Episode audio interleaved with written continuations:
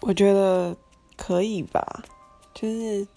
因为我跟我的前任就还是朋友，就是可是当然前提就是你现在的男朋友也要可以接受，就是如果你的以后可能出席的聚会会有你的前男友在，然后或者是可能会有时不时的就是偶尔聊天啊，像朋友那样就回个现实动态之类的，应该说看自己的身份吧。如果是单身，然后双方也都放下的话，我觉得是可以的。